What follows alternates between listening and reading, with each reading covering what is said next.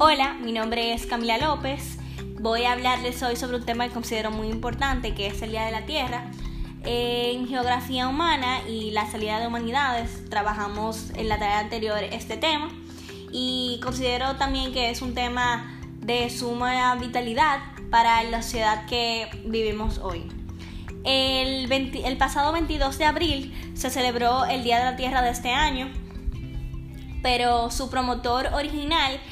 fue el senador estadounidense Gaylord Nelson en el año entre los años 1969 y 1970. Fue un año muy grande para los activistas eh, en todo el mundo, pero sobre todo para los estadounidenses, ya que a nivel mundial se estaban realizando manifestaciones contra la guerra de Vietnam y otros eh, temas políticos y sociales. Nelson instauró este día para crear conciencia común sobre los problemas del el medio ambiente, la sobrepoblación, la creciente producción de contaminación, la extracción de los recursos naturales y la conservación de la biodiversidad. Es un día para rendir homenaje a nuestro planeta y reconocer la Tierra como nuestro hogar y nuestra única madre, como así lo han expresado muchas culturas a lo largo de la historia es un día muy importante y es relevante en la sociedad de ahora, ya que es, nos encontramos en un planeta que atraviesa una crisis climática y la celebración internacional del Día de la Tierra nos conduce a la reflexión y al compromiso de que el hombre está destruyendo drásticamente la vida en el planeta y alterando negativamente los, los ecosistemas. Entonces, nos, nos, el Día de la Tierra nos recuerda que la Tierra es nuestro único hábitat y que no tenemos una segunda opción. Y es un día para concientizar sobre el medio ambiente, la contaminación y la preservación del planeta. La Organización eh, de Naciones Unidas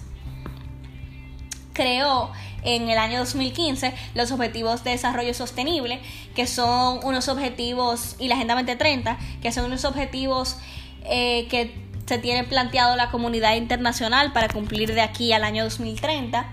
Entre ellos están hambre cero, salud y bienestar, igualdad de género, energía asequible y sostenible, no contaminante y la acción por el clima. Ya en respuesta a la crisis climática que sufre el planeta, considero personalmente que se deben revisar los hábitos de consumo personales, cambiando poco a poco nuestro estilo de vida, eliminando y reduciendo el uso de los plásticos, los materiales inorgánicos y eliminando la basura en general, siguiendo de esta manera la cultura de las tres R's, que se basa en reducir, reciclar y reutilizar es algo que debe implementar la economía y que se debe implementar tanto en casa como a nivel local, que significa local en todo el mundo. Debemos también ocuparnos de preservar el agua y los ecosistemas, reduciendo el consumo de carne y nuestras emisiones de carbono al transportarnos y al producir energía eh, ya gracias, gracias a la tecnología hemos podido encontrar nuevas formas de producir energía renovable, como por ejemplo los paneles solares, eh, la energía mareomotriz y otros tipos de energía no dañinas al planeta. Eh, pero sobre todo creo que las acciones individuales y la sostenibilidad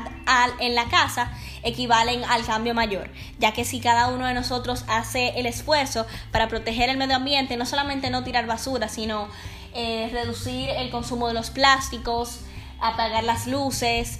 eh, tratar de vivir una vida más sostenible,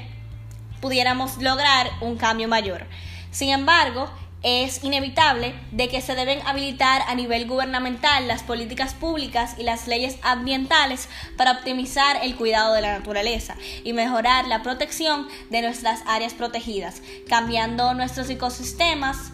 y la prohibición de las extracciones masivas de recursos naturales no renovables, así pudiendo de esta manera